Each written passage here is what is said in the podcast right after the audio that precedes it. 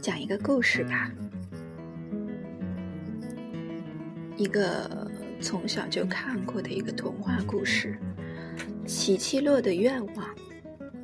意大利的一个小童话，在意大利的一个小镇上，有一个叫奇奇洛的少年。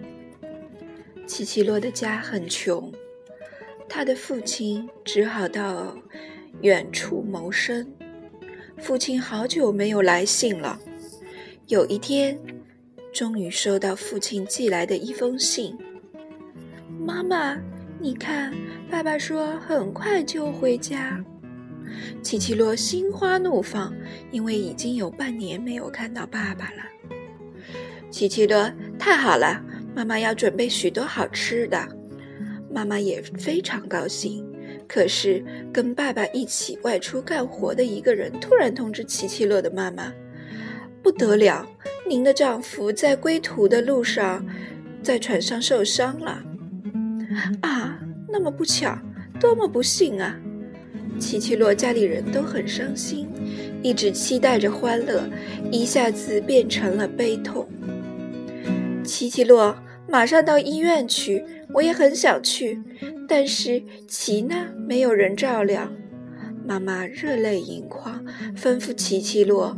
齐娜是奇奇洛的妹妹，在一星期前就生病卧床不起。妈妈，你放心，我一个人也能好好看护爸爸的。奇奇洛迅速整理好衣服，急匆匆奔向码头的医院。我爸爸的病房在哪里？请告诉我。奇奇洛慌慌张张在医院的窗口问医院里的人：“叫什么名字？”“卡尔洛，卡尔洛，迪罗西，卡尔洛先生。”护士似乎想不起这个人，查了一下病人名册，听说从法国回来的途中受伤的。哦，有可能是这一位吧。护士把奇奇洛带到一间病房，这个病房光线暗淡。床很陈旧，父亲在床上安静地躺着。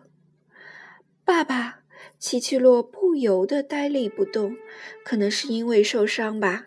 奇奇洛总觉得爸爸的脸好像完全变样了。爸爸，我是奇奇洛，你知道吗？妈妈给您的信我也带来了。奇奇洛一再跟父亲说话，但是病势很重的父亲没有办法说话。没有关系，很快就会好的。护士亲切地安慰奇奇洛：“我一定细心护理，我一直在您身边。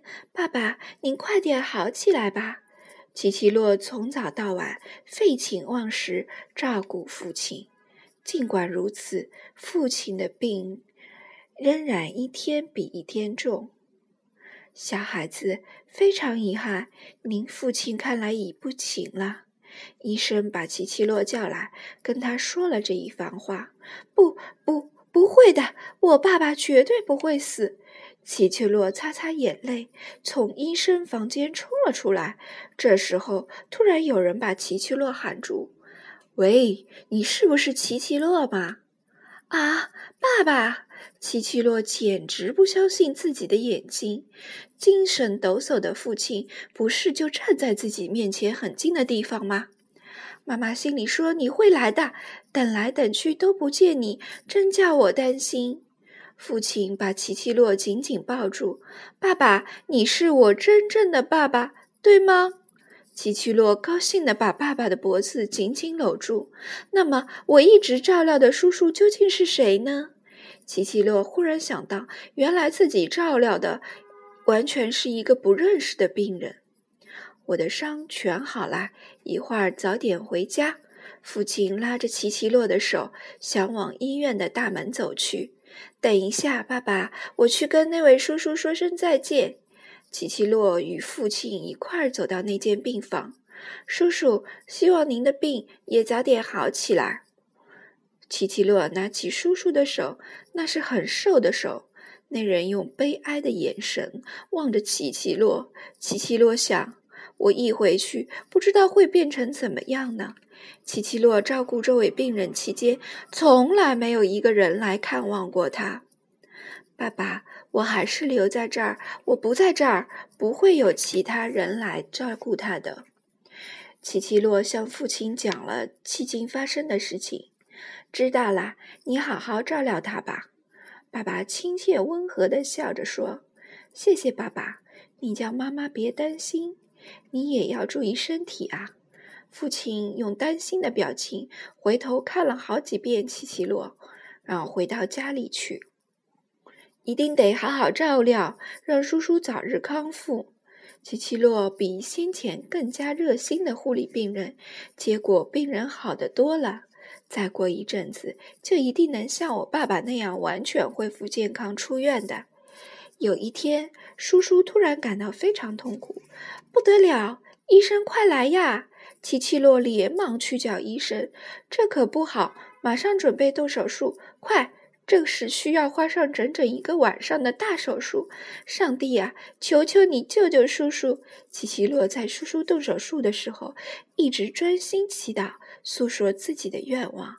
但是第二天早晨，叔叔终于咽气去世。谢谢小孩子，在呼吸困难的时候，叔叔拼命地吐露了这最后一句话。而对于奇奇洛来说，这是他听叔叔说的第一句话。叔叔，奇奇洛非常悲哀，泪都快要哭干了。你真好，你是一个出色的人。医生亲切地抚摸奇奇洛的头。回家去吧，爸爸一定在家里等着你呢。作为礼物，护士送给奇奇洛一束美丽的丁香花。再见，奇奇洛想跟叔叔告别，但是说不下去了。因为直到现在，他仍不知道这位叔叔叫什么名字。再见，我的又一个爸爸。奇奇洛把紫丁香花束轻轻地放在已经没有人的床上，他一边抹去涌上来的泪水，一边轻轻地走出这间病房。